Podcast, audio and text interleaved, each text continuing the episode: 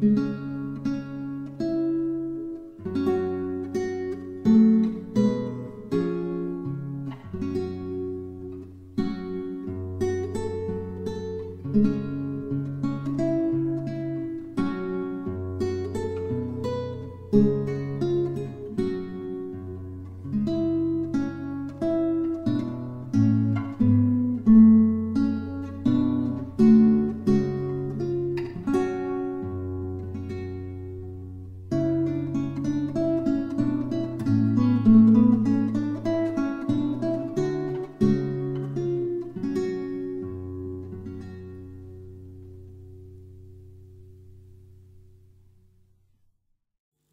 musst du wissen, dass der äußere Mensch in Tätigkeit sein kann, während der innere gänzlich unbeweglich steht.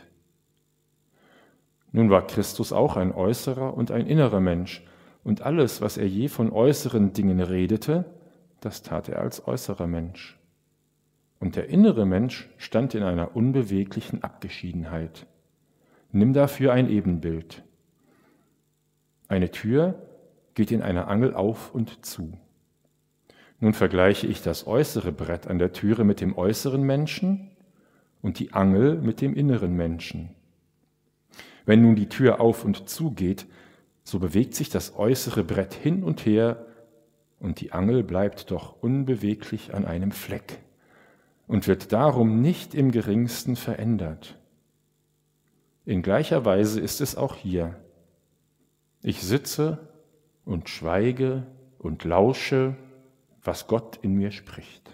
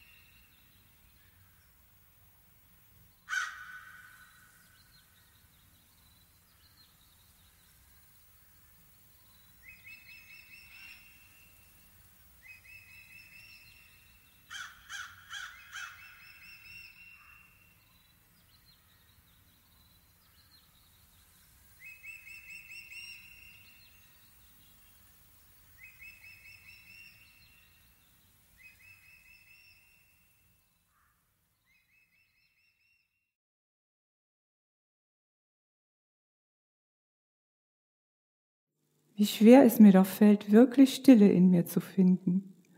Dabei ist die Stille immerzu da, um mich herum, in diesem Raum, im ganzen All. Auch in dem Baum in meinem Garten und dem plätschernden Bach ist Stille. Doch ich lebe nicht darin, weil ich in meiner eigenen, abgetrennten Welt gefangen bin. Gedanken kreisen unentwegt durch mein Gehirn Begierden treiben mich an. Der Zustand der Abwesenheit der Stille in meinem Leben wird mir manchmal sehr schmerzhaft bewusst. Mit meinem Verstand kann ich den Zustand der Stille nicht erreichen. Immer stellt sich meine Persönlichkeit zwischen mich und mein wahres, göttliches Ich. Wie kann ich in dieser lauten Welt überhaupt einen Raum der Stille finden? Die äußere Informationsflut ist so überwältigend, dass es mir schwer fällt, in Beziehung zu meinem Innersten zu treten. Die Frage wird immer drängender, was ist meine wahre Aufgabe in diesem Leben, in diesem Moment? Wer bin ich wirklich? Kann ich eine Antwort auf diese Frage in mir finden? Ich merke, dass ich nur in Augenblicken der Stille, in der Abgeschiedenheit, wie Meister Eckert es nennt, wenn mein Ich zur Ruhe kommt, eine Annäherung an das Wahre fühle.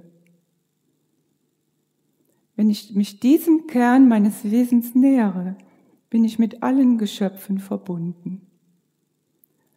Aus tiefem Mitfühlen und Erkennen heraus kann ich jetzt wirklich im Außen handeln der äußere Mensch sein, wie Meister Eckhart ihn nennt. Ein Mensch, der im täglichen Leben steht und im Fluss des Lebens das tut, was in jedem Augenblick notwendig ist. Wie die Tür, die sich bewegt, auf und zugeht, während die Angel, der innere Mensch, in vollkommener Ruhe bleibt. Oder wie die Narbe im Zentrum des sich drehenden Rades vollkommen stillsteht. Was ist meine Aufgabe? Vielleicht muss ich zunächst wahrnehmen, wann ich dem äußeren und wann ich dem inneren Menschen meine Aufmerksamkeit widme, um so die Momente zu erkennen, in denen mein äußerer Mensch den inneren verdrängt und in den Schatten stellt. Die Stille ist der heilige Raum, in dem diese Erkenntnis möglich ist. Ich sitze und schweige und lausche, was Gott in mir spricht.